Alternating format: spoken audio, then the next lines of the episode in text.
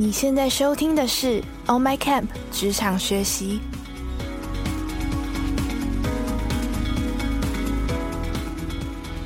On My Camp 是一个新创线上教育品牌，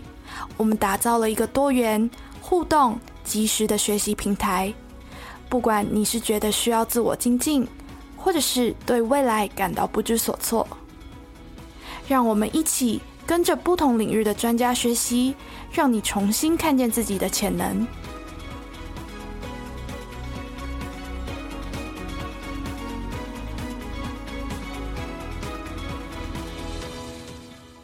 大家午安，欢迎回到 Oh My Can。我们今天这一场的主题呢，其实非常的特别，叫做“我们与目标的距离”。这个是什么意思呢？那我想先邀请大家来跟我们呃互动一下啊、呃，因为现在已经是二零二二年的年终了嘛，一年又过过了快一半，你是不是觉得说，其实哎，好像现在新年初定的目标，离现在好像有蛮多事情没有做到的？如果你也是这样的状况，可以帮我打一。那或者是说呢，我们常常定了很多计划，譬如说我想要减肥，我想要读书，我想要运动，但是好像常常被很多事情把它那个重要性往后排，然后最后好像计划都赶不上变化。那如果你也是这样的状况，请你帮我打二。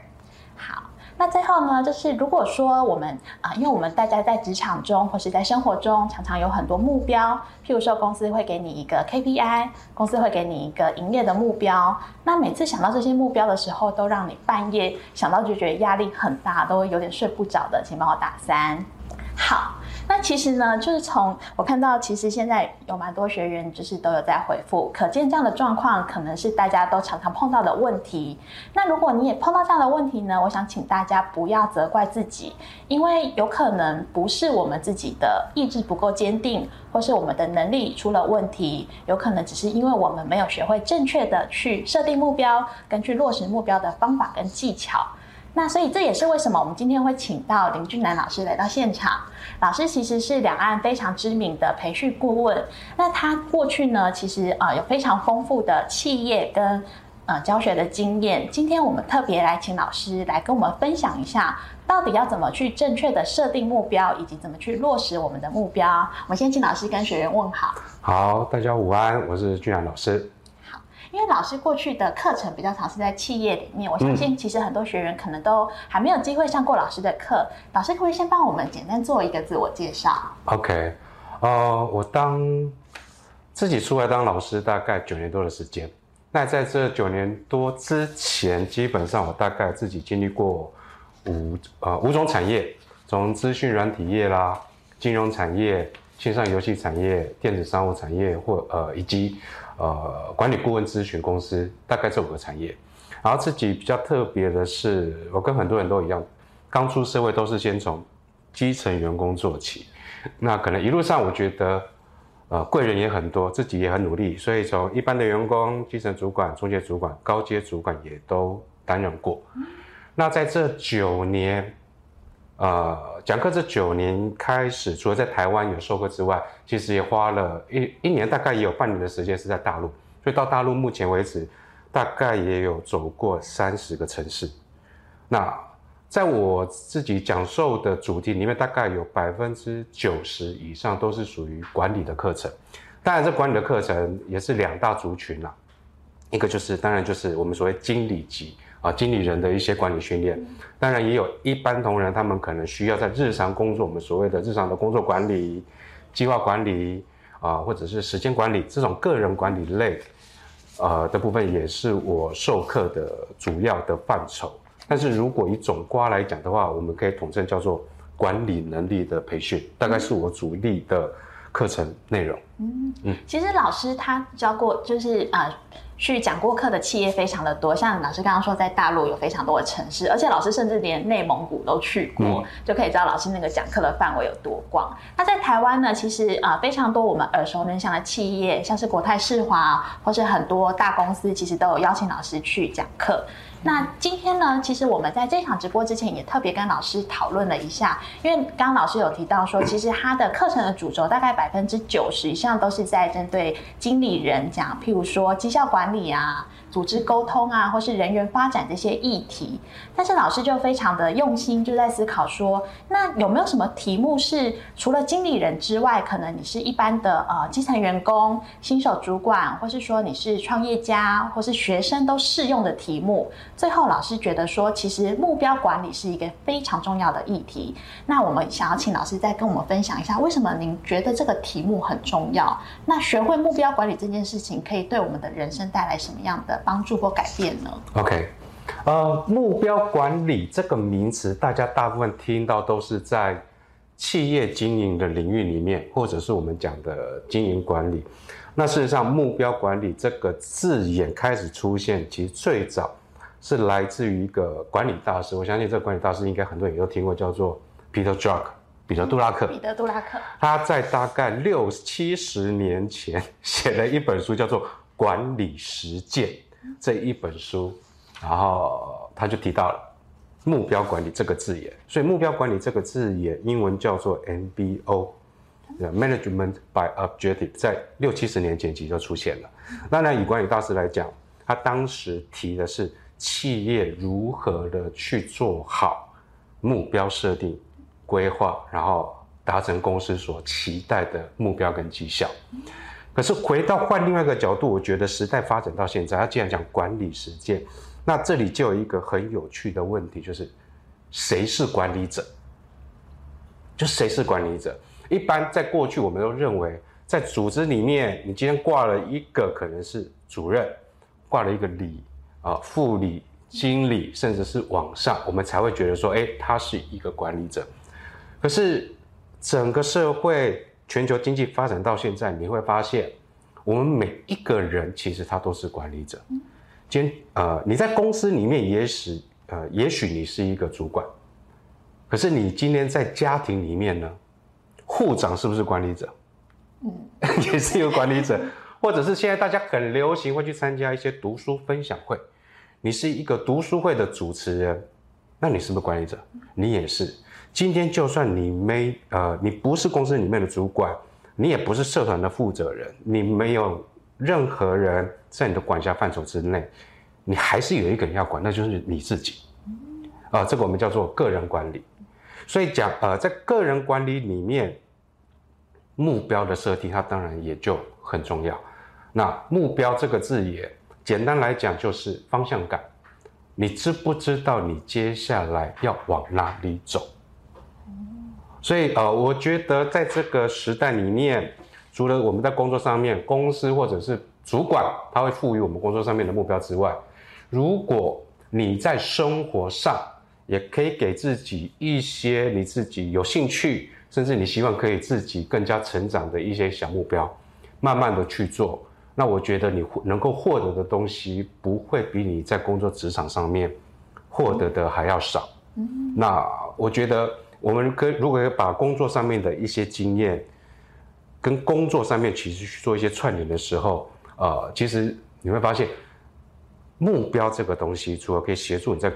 工作上面的成功，它也可以协助你在生活上面的成功。嗯嗯。所以老师刚刚说，目标其实就是方向感。那这个方向感就是你想要往哪边去？是。哦，哎，那接下来想要再请教老师，因为。大家在呃设定目标的时候，可能会有点不知道那个，譬如说，假设目标是一个方向感，那我们这个方向到底要设定到多细呢？就是在设定目标的时候，有没有一些方法呢？OK，呃，这个地方我呃倒是想要跟大家分享一个大家不太会去注意的东西，在工作职场上面，我们常听到目标，我们最常听到的一个字眼应该叫做 KPI。好。那 KPI 呢？中文叫做绩效指标嘛，关键绩效指标。可是，呃，KPI 或者是我们常听到目标，好，讲到目标，因为毕竟是从国外，Peter Drucker 他谈目标管理之后，从国外导到国内的，所以我们把它翻译叫做目标。嗯那可是，在英文字英文字母里面，它有两个英文单词都叫目标，一个叫做 objective，一个叫做 goal。是。好，那这个地方就比较特别的是，很多人其实是没有办法搞清楚 objective 跟 goal 它的差别到底在哪里。我们一般你在工作上面，公司或主管赋予你的这一些绩效指标 KPI 我们会叫做 goal。可是，如同我刚才前面所提到，六十几年前，Peter Drucker 在谈目标管理的时候，他在谈的是 Objective，所以我才说目标管理它简称叫 MBO，那个 O 叫做 Objective。我们今天如果比较白话一点讲，就是 Objective 它是大的目标，Go 它是比较小的目标。那我们一般在谈所谓的 KPI，它是属于 Go G O A L 的范畴。好，我举一个简单的例子，Objective 是好，现在疫情慢慢解封了，我想要去垦丁好好度个假，放松一下，接近大自然，看看大海，好，这个就是 Objective。你会因为这个大的目标，那你是不是会去开始去设定一些行动方案？这个行动方案包含什么？是我要怎么去？哦，我是要搭高铁换车换客运，自己开车，还是我想要顺便，呃，骑摩托车？OK，这个是你的一些行动方案。那我要住哪里？我要吃什么？好，这个是你的行动方案之后，你就会去设定所有的小目标。如果你今天要搭高铁，那我是不是在几月几号以前，我就应该去完成订票这个事情？不然我有可能订不到票。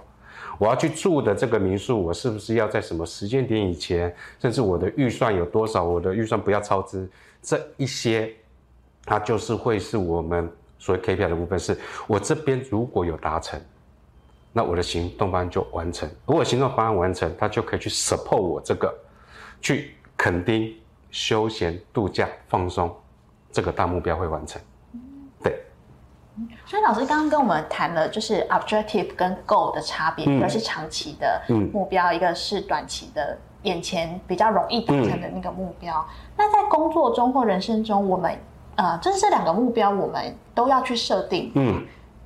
呃，应该是这么说。我觉得目标一开始，我觉得要去设定目标的时候，我会建议大家先去设定一个是有感觉的目标。好，举例说，如果我现在有两位朋友。一号朋友跟二号朋友，一号朋友呢，他设了一个目标，说，呃，我希望自己今年瘦一点，这是一号一号朋友的目标。我想要今年呢，我想要让自己瘦一点。那二号朋友他说，我想要让自己在半年之内瘦三公斤。OK，那各位或许可以去思考一下，你觉得一号朋友比较可能瘦得下来，还是二号朋友比较容易瘦得下来？一号说：“我想要今年让自己瘦一点。”二号说：“我想要让自己在半年之内瘦三公斤。”两个都是目标，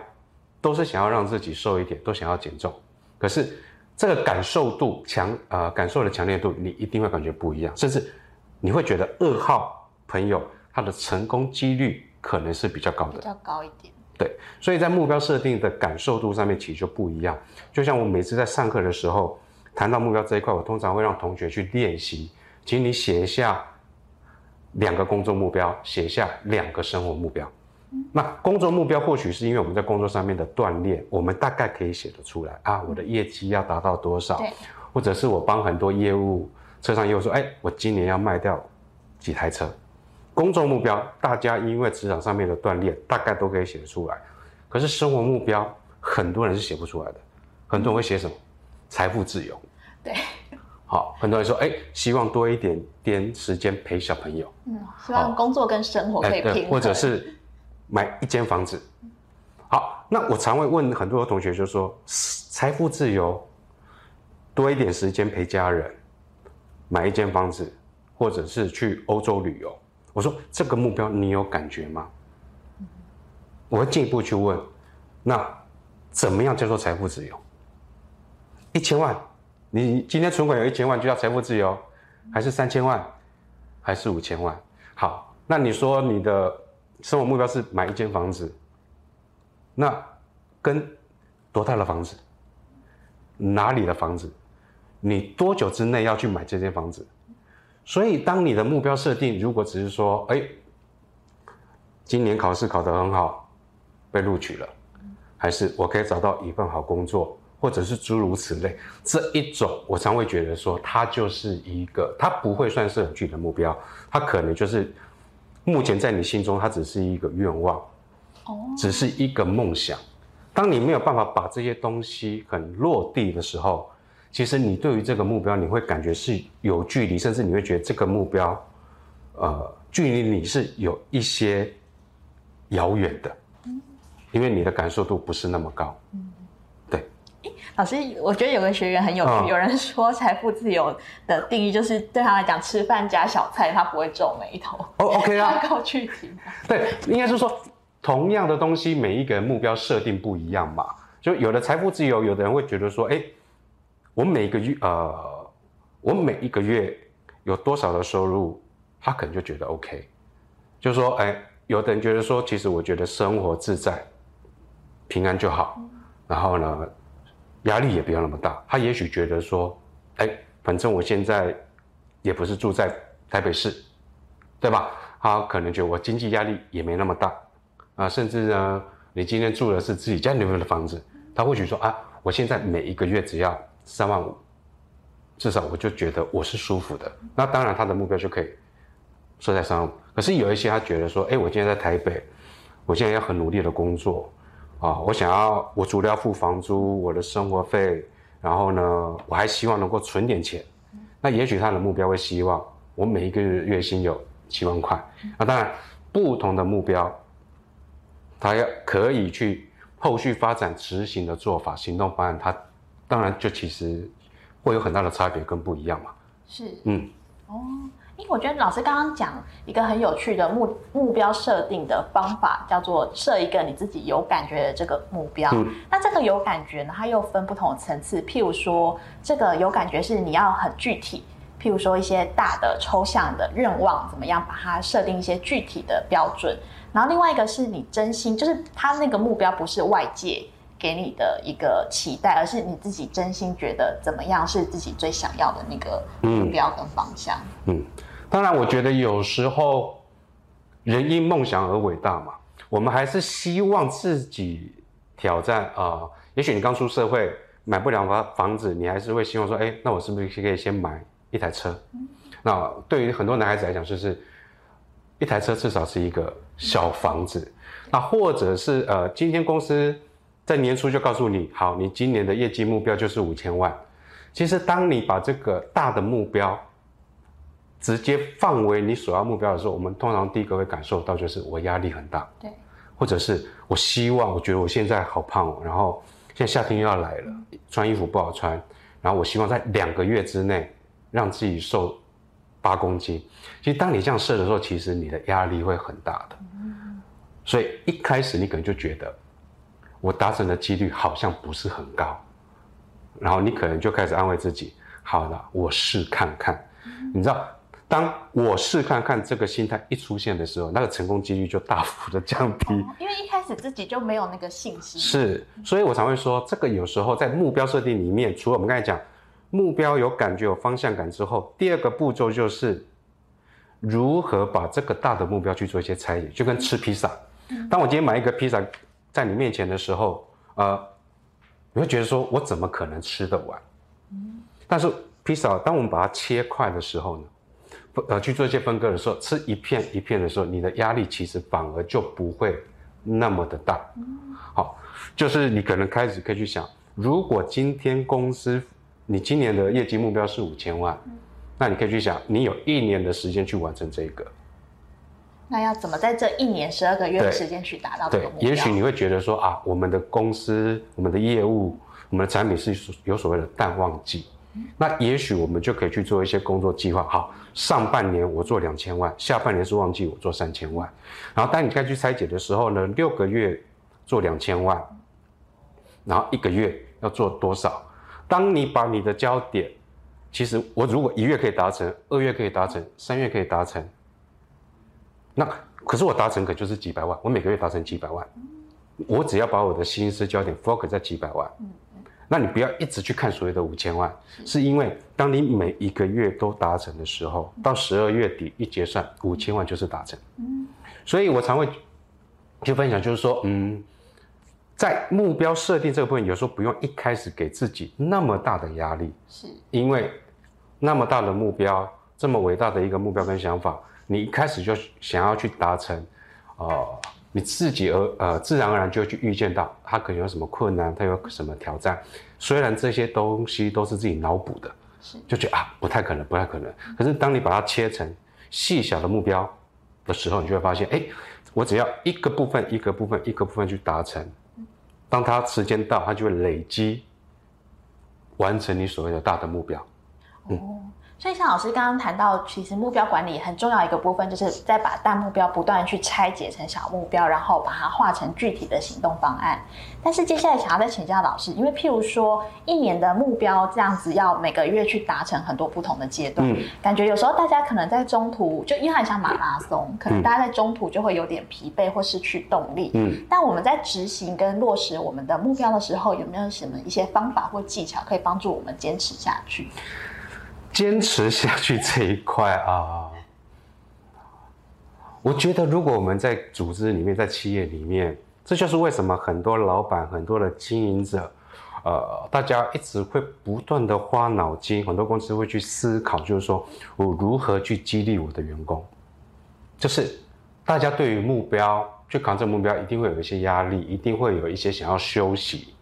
甚至厌倦的时候。那公司它当然可以透过一些制度，我们所谓的激励制度，让员工能够有那个动力，啊，有那个情绪可以继续走下去。那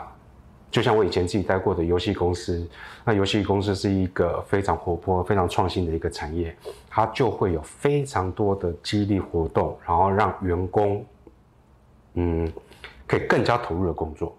OK，可是。我们总不能只靠外在的激励嘛？对，就是有时候公司的激励可能跟我们，我们也觉得连接度不是那么高，它就回归到我觉得在现在的这个社会环境里面，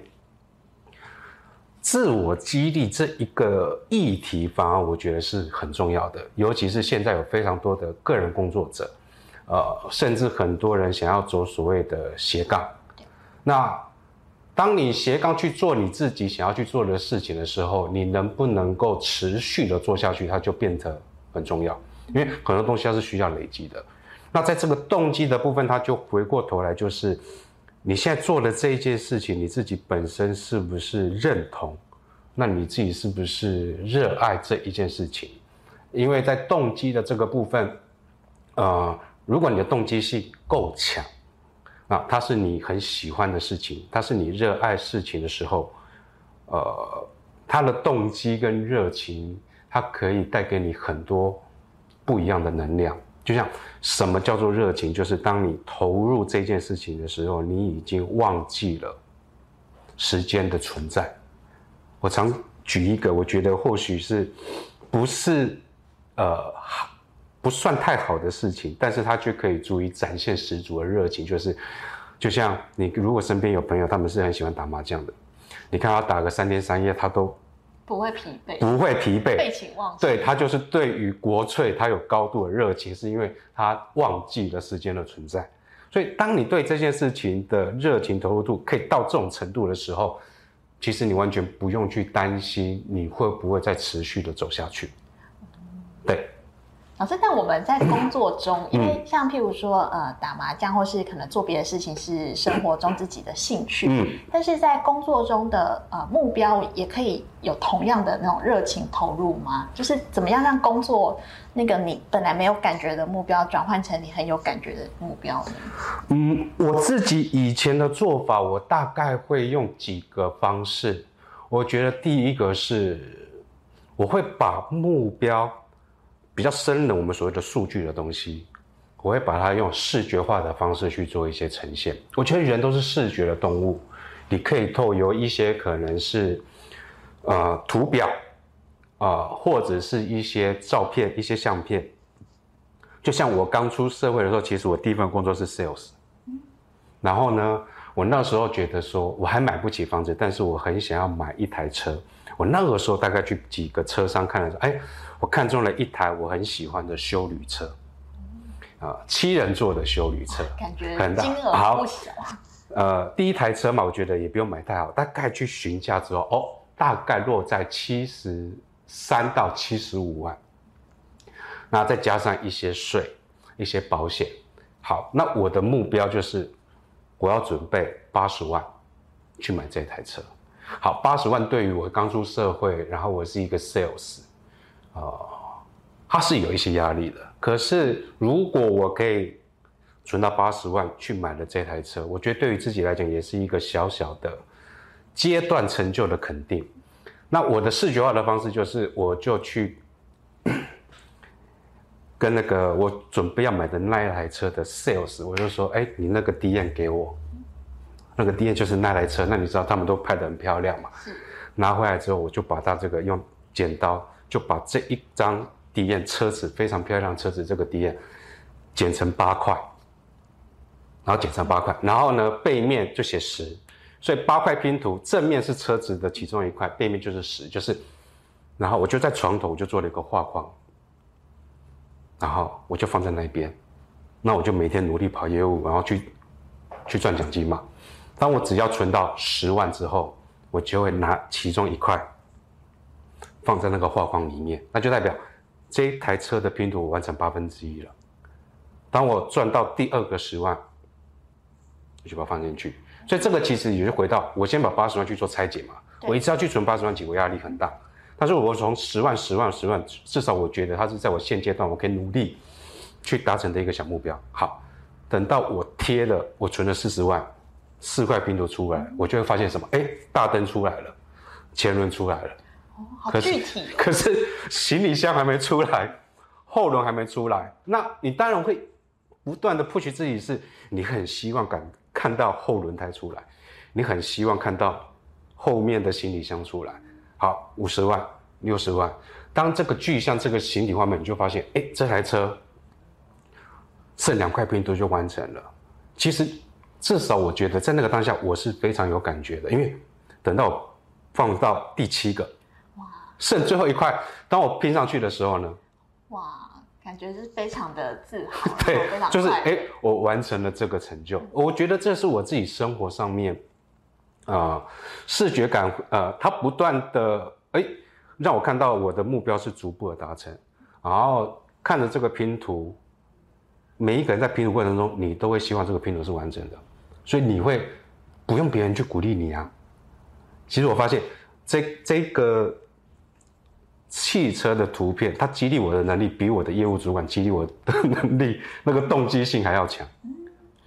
对。老师从老师刚刚举的这个例子，我觉得其实都有运用到刚刚谈的一些元素。譬如说，这个目标是老师自己很有感觉的目标，因为是老师自己想要这台车，而不是家人或是呃另外一半觉得你应该要买一台车，所以那个自我动机就有了。那接下来呢，这个目标也非常的具体，因为我们知道是哪一台车，甚至有这个车子的图像。接下来我们又把它拆解成八，就是八个小阶段的目标，然后把它。用图像化的方式去展现，一个一个去达成，而且它还有一个仪式感，嗯，就是它不是只有在你脑海中想象，或是呃银行的存款数字增加，而是有一个具体的拼图，然后你就是一个一个去拼这样子，我觉得非常的有趣。嗯啊，就像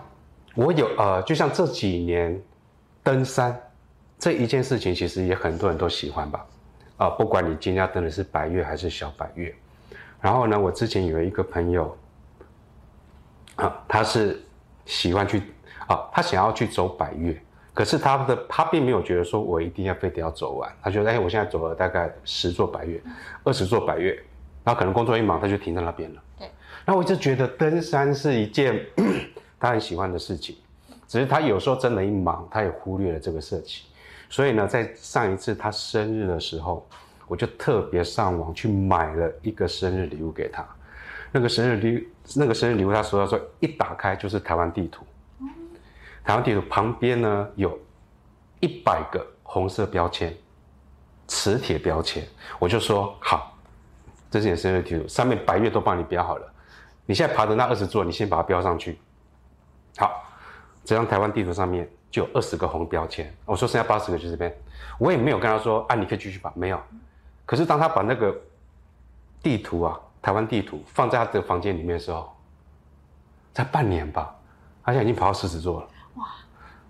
因为他就觉得那个标签，我想要补齐，所以我觉得视觉化这个东西，我觉得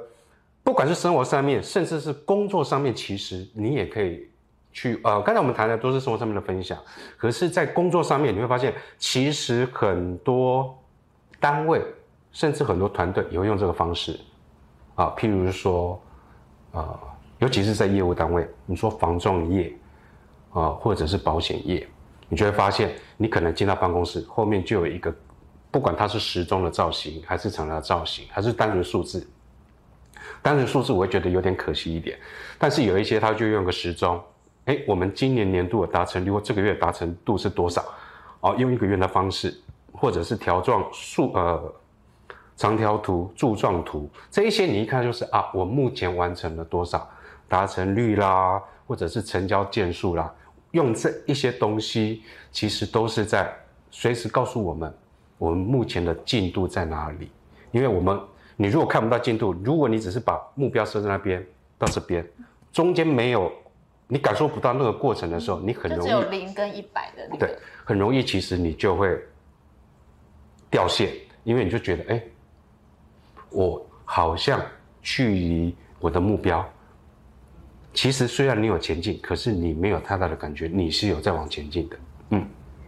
哦，所以其实像如果说我们在目标跟现在做的范围中，我们很具体的知道自己每一步走到哪里，还要多久可以达到那个目标，其实它也算是一个阶段性的胜利，而且也许还可以帮自己设定说，达到譬如说走到一半的时候，我可以小小的犒赏自己一下。嗯嗯嗯。OK，阶段性的胜利，犒赏自己一下啊。我们看前面提到一个是可以把目标想要完成的目标视觉化嘛，第二个目标。那第二个，我觉得可以跟大家分享的方法，让你的目标更有动机，就像刚才，呃，你所提到的阶段性的目标，呃，这个部分我会把它叫做第二个方法，叫做仪式感，为自己去建立一些所谓的仪式感。啊，在工作上面，你达成阶段性目标的时候，公司可能会举办一些仪式感，让你觉得说，哎，在目前这个阶段你是做的不错的，所以你会发现，啊，在学生时代。啊，从安亲班，你如果做得好，老师可能就给你个小贴纸，你集满了几个小贴纸，你就可以去换个小礼物，这是仪式感。你在念书的时候呢，如果读书做得不错，你会有奖状。那现在到了企业呢，你就发现企业还是会透过这些仪式感，让员工觉得你现在的工作是有价值的。啊，最常见的可能是九任奖励，你在公司待了五年，就一个小奖杯。十年一个奖杯，或者是你今天是非常杰出的服务人员，或者是 top sales，那他可能会有所谓的奖状、奖杯跟奖金，这一些都是仪式感。那这些仪式感都是去创造说你在这个阶段你是表现不错的，给你一个肯定。可是如果你今天是个人，不管你是个人工作者，还是你正在为自己人生下一个阶段铺路。那你现在就是一个人，没有外面的我们所谓的公司团队给你仪式感的时候，安当怎么办？你还是可以帮自己去设立一些仪式感。那就像我刚才提到，说我刚出社会的时候，我在买车的那个阶段，那公司有公司它的制度，公司给我的激励就是业绩奖金。可是我为了去强化。我在这个过程当中，因为我希望目标赶快达成，我希望赶快买这个车，我也会会会为我自己创立所谓的仪仪式感。我那时候帮自己创立的仪式感就是，我只要当月的业绩我有超标，而且我超标到一百二的时候，那我自己就会去啊专柜挑一条领带送给自己，挑一条领带，然后呢等到。你会发现，慢慢累积，哎，我有三条领带了，我有五条领带了。不管有几条领带，我每次看到领带的时候，一方面是鼓励自己嘛，另外一方面是领带它也代表了我一个东西，叫做战功。我在那个阶段，我打呃打造出了很不错的业绩，我给我自己的战功一条领带。所以呢，等到下一次或以后，我觉得我要去拜访，我觉得是很大件的客户。或者是我预期是很难搞的客户，我对我自己的自信心不是那么足够的时候，怎么办？我就回过去，把我那个时候战功，因为战功买的领带挑一条领带，就是我带着我过去的战功，然后来打这场仗。这个仪式感会让我觉得说，哎，我对自己是更有信心的。我以前其实做的不错，我也不用去担心我未来有点难度。那一一条领带，我觉得金额也不会太贵，而且当你发现你眼前一打开，突然是二十条领带的时候，我相信你那时候的感受其实是不一样的。会非常的自豪。呃，自豪倒不至于，但是你会觉得说，嗯，我自由是一路这样走过来的，而且我是带着过去这些战功，啊，就是我看前面所提到的，我们其实有时候很难，或者是我们也不要去期待，我们身边的人都会给我们正面的力量，尤其我们现在整个大环境不好，因为疫情的关系，你会发现每个人身上多多少少都有一些负面的能量，那。有时候我们很难去排除这些负面的能量，但是我们可以去增加自己的一些正面能量。所以这些仪式感的东西，我觉得它可以让你对自己其实更有信心。嗯，好，我觉得你不用打击自己，你看到这些东西，那就代表你过去的一步一脚印，帮自己累积了一些还不错的东西。嗯，就是自我激励的一种做法。对。所以其实我老师从刚刚的那个呃目标怎么设定到怎么去达成，其实我觉得老师讲的这个东西跟我们一般人在书上会看到的目标管理的方法论好像真的蛮不一样的。因为像我们可能都会呃学像譬如说 SMART 法则，要把你的目标具体，然后设定时间。但这些呃理论之外，老师其实是回到我们个人。人生身上就是帮自己设定自己真正想要的目标，然后回到自己身上，用视觉化、用仪式感的方式达到自我激励的一个效果，我觉得是非常的受用。嗯，对。不过你刚才提到那个目标设定里面这个 SMART 法则，我觉得理论还是很重要啊。大家 那个只是说，哎，我们在理论的基础上面啊，那我们可以做哪一些事情，让我们的目标有更大的几率。可以去达成，所以像我以前后来自己当业务主管，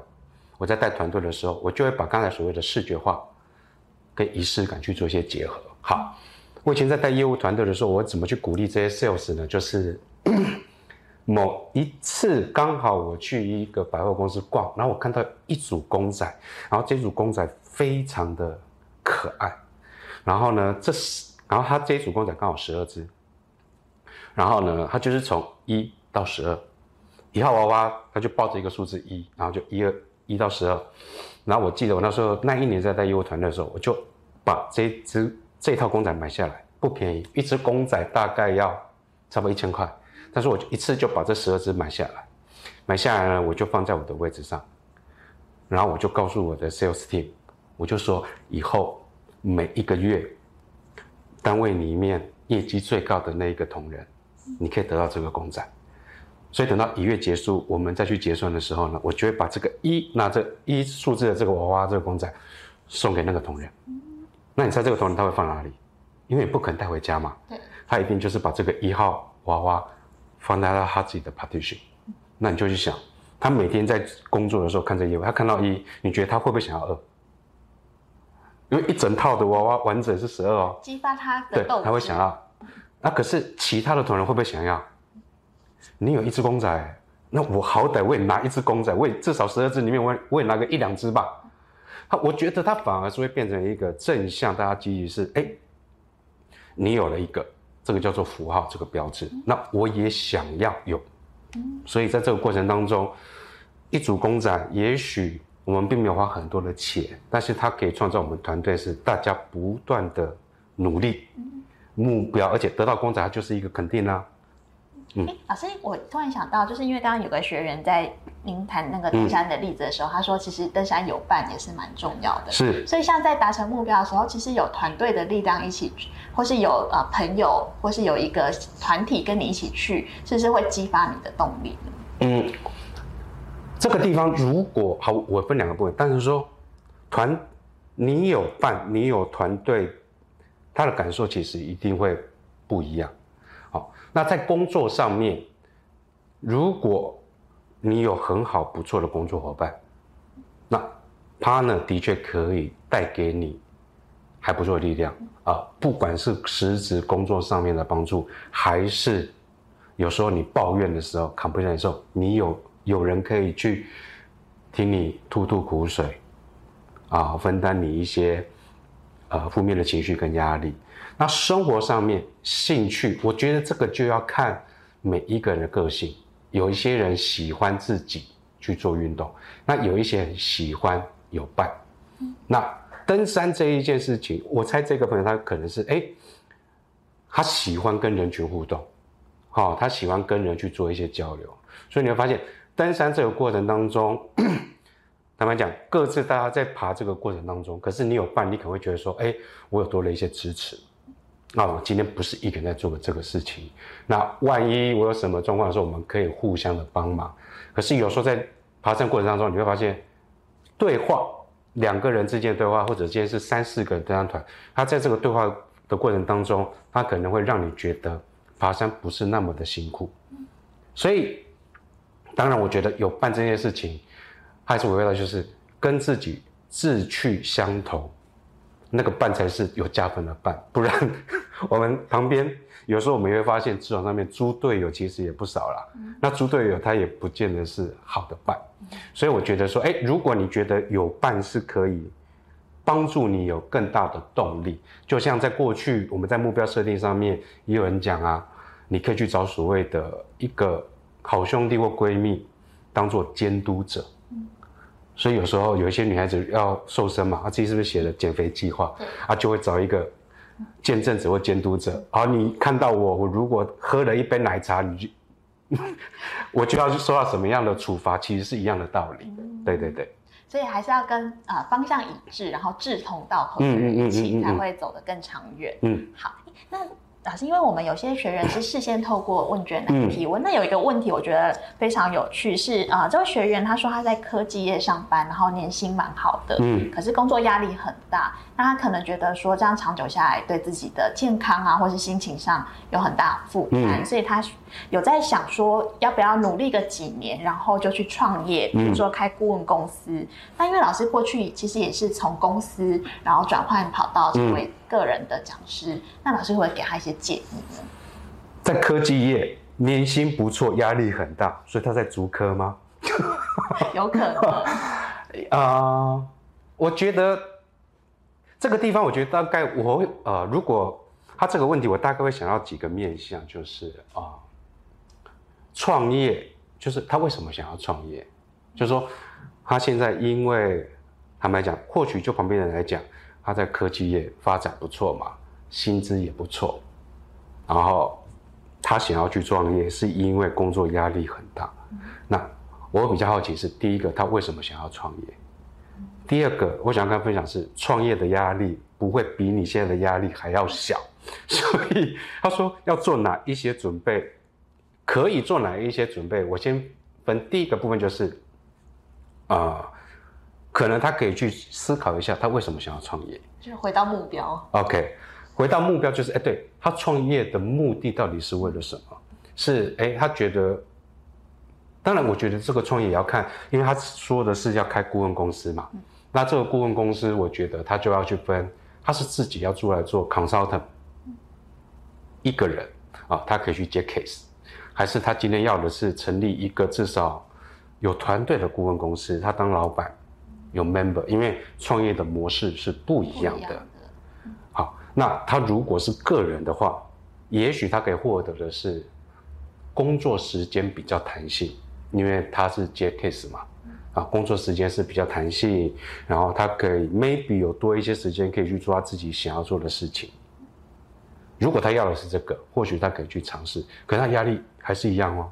那他如果今天是要成立公司，而且是有 member 的，那他的压力一定会更大。为什么？开公司要成本嘛，对，员工的人事成本嘛，肩膀会变得很重。对，所以他的压力不会比现在还要小。应该是说，他开顾问公司。他想要完成的目标是什么？如果他今天的目标是，他希望透过自己的一些专业，然后他可以用更灵活的方式，可以去协助到这些人，那 maybe 他可以去试试看。但是这个前提就是，他可能要去思考，呃，他手上的现金，我们讲实际问题，手上的现金能够支持他去创业这件事情，支持多久？好，那到底应该做哪一些准备？这个让我想到，就是因为我自己目前有两套专利的课程，那其中有一套课程就在谈决策这些事情。那因为我在这一个课专利课程里面，我其实我有协助，不管是企业的经营者，或者是有一些像现在所谓的二代接班，甚至是很多年轻人想要创业，我大概会透由这个课程会让他们去知道说，当你要创业的时候，你可能可以去思考几个部分。第一个部分，因为我分为九个部分，第一个部分就是你的财务，财务面。那我可以分享的是，如果像我们这一行自己出来，我们讲个人哦，个人你要走 consultant 这个行业，就是我们常流行讲一句话，就是你要走这一行，自己出来离开企业出来走这一行，就是你大概要预备两年的现金，两年，就是你都没有工作，啊，可以让你撑两年的现金。哇，是因为呃，你知道，譬如说像我现在是当老师，市场上面现在非常非常多的老师啊，那你接不接得到的案子，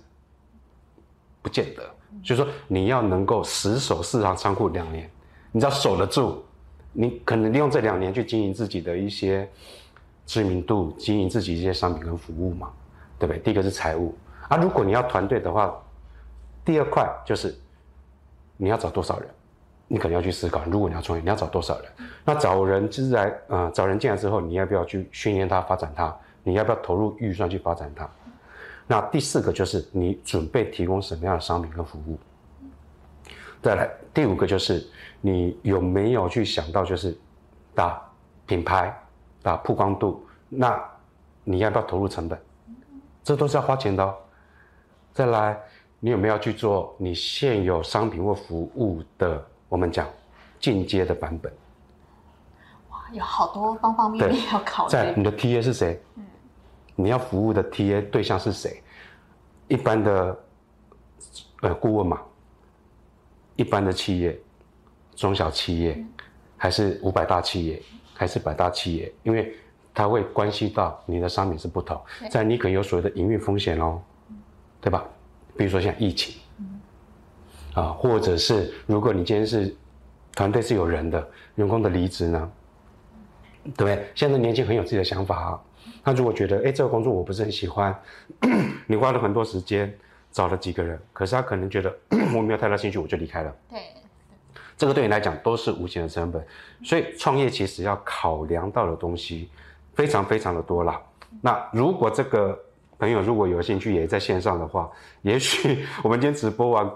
私下可以再多，没有，可以再聊聊。没有，我们还是要去鼓励。我觉得创业它可以。至少会让我觉得，哎，你是有企图心的。只是我会希望你这个企图心可以更有方法去完成，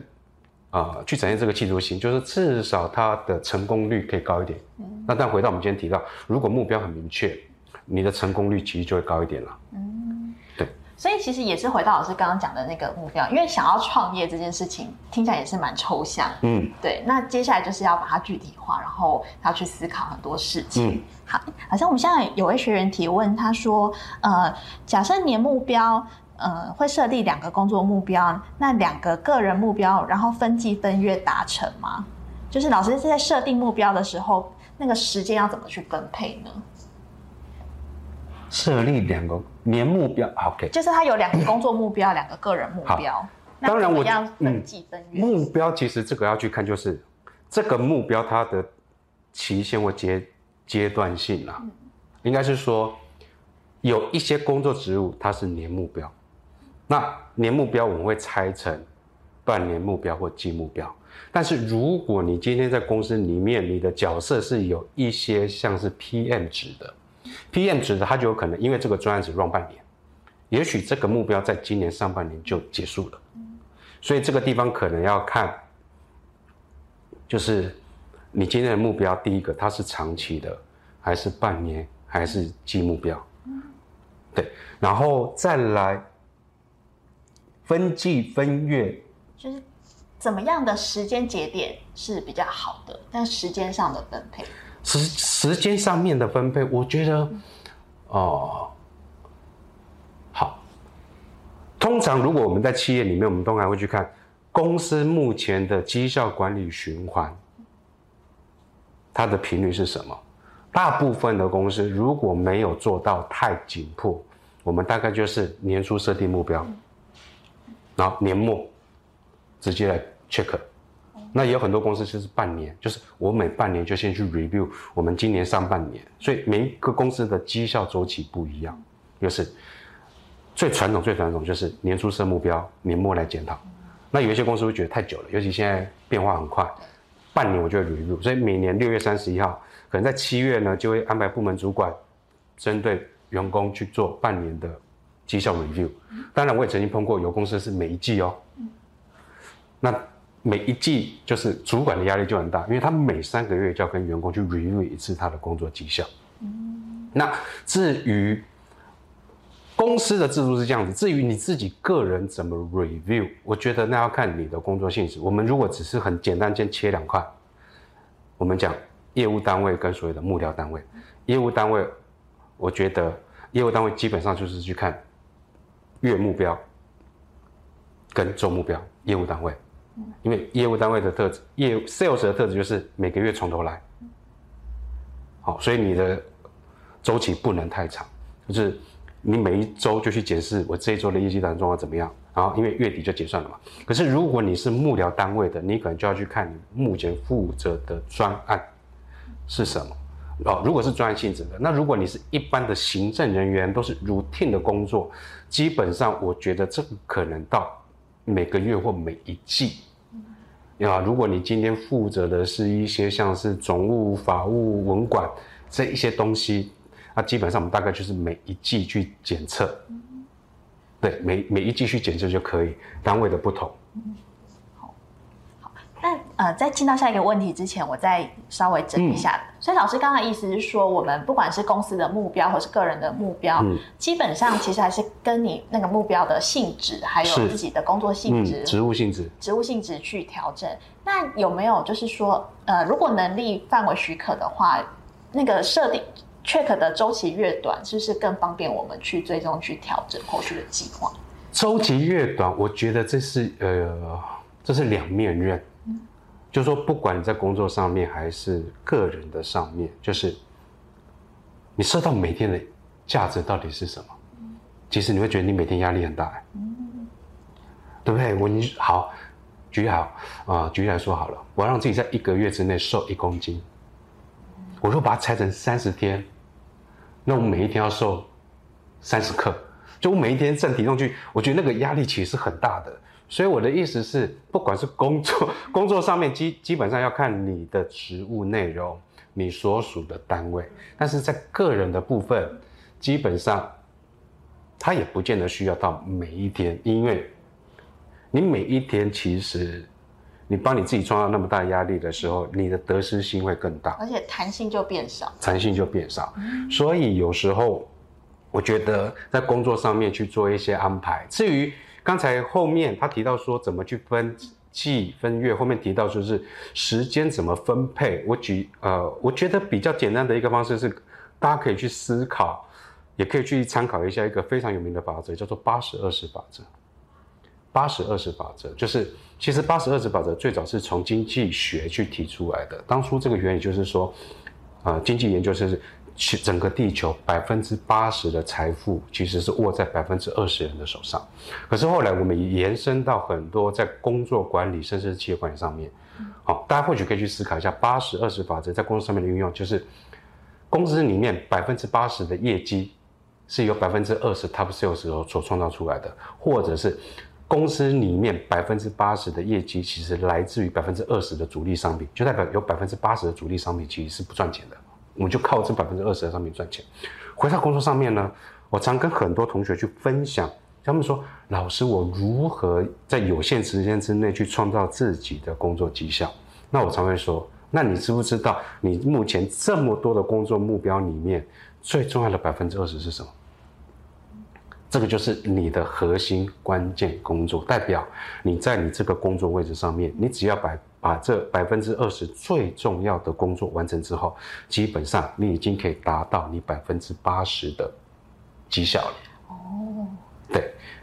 这样子是一个比较高效又比较聪明的一个做法。对，好，当然啊，我补充一下，当然有一些人说，那老师公司给我很多的 KPI 啊，刚才如果那个同学年度 KPI。年度目标只有两个，那算少。可是你会发现，大部分我身边的很多朋友，那个工作指标可能都五个、七个、八个啊。我说，然后说老师，那我没有办法分辨我这七个里面到底最重要百分之二十是什么。我说，如果你真的不知道，就问你主管。哦，好。没有想到，但是其实好像是一个蛮简单的方法。对，但是主管其实他就给你建议，我们用请教的方式嘛。哎，主管，我不太知道我怎么去做工作分配，你自己想破头。如呃，应该这么讲，比较直接，你自己想破头所挑出的百分之二十，如果跟你老板想的不一样，那不是很可惜吗？是，嗯，哦。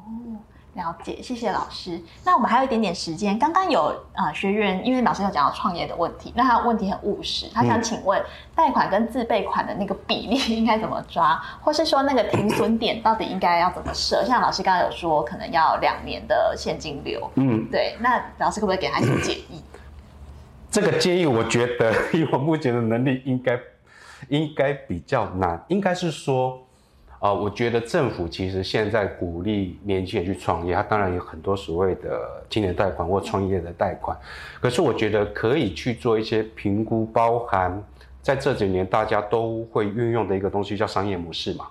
啊，商业模式其实它大概大家可以去练习去评估一下啊，比如说，因为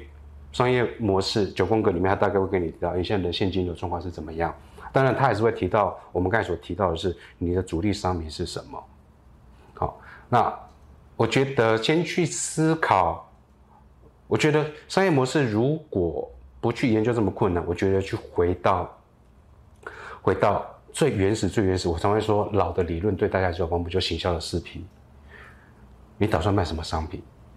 然后你这个商品的定价，就算你是要顾问业，你的收费标准是什么？在你的通路呢？你是要自己搞，还是你是要去跟通路合作？那通路你要怎么去做选择？再才是你要怎么去做 promo。我当初我自己出来，因为我觉得我是个人，所以我的压力其实不会那么大。好，所以当然这个贷款应该是说，你贷的这个款，你要把这个钱主要放在哪个地方了？你是要去做商品的研发，还是你是要有一个办公室，或是投资在设备？设备或者是员工？但是如果你今天只是个人或一两个，比如现在有很多商务办公室，你用租的，它可能还比较便宜，啊，这个我觉得可以去，嗯，因为不同的产业，它要去准备的贷款要多少，我觉得我现在比较难去做一些回答这样。嗯，但其实老师刚刚建议就是说，其实啊，回到商业模式思考，还有就是用看有没有办法用比较小的成本去测试那个可能性，也许是一个比较好的做法。好好，现在有一个学员，就是呃，可能是过去您的学生，然后他说希望下次可以搭您的修旅车一起去兜风。好，那他想要请教的问题是说，如果个人的目标跟就是呃老板有一些差距的时候，要怎么去向上管理，或是说让呃怎么去降低那个期待落差，让老板也能够理解你的状况，或是认同你的状况？OK，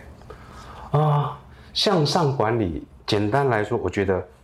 我们的想法跟老板有落差，这是百分之百一定一定会发生的事情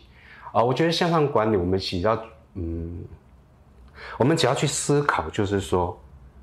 老板他到底要的是什么？再来呢，有时候我们的想法要被老板买单的时候，我们可能要先去思考。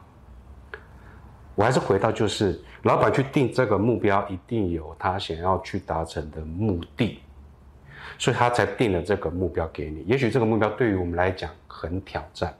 那我只能说以我自己的个人经验，就是我常会去请教老板，就是给我定这个目标的，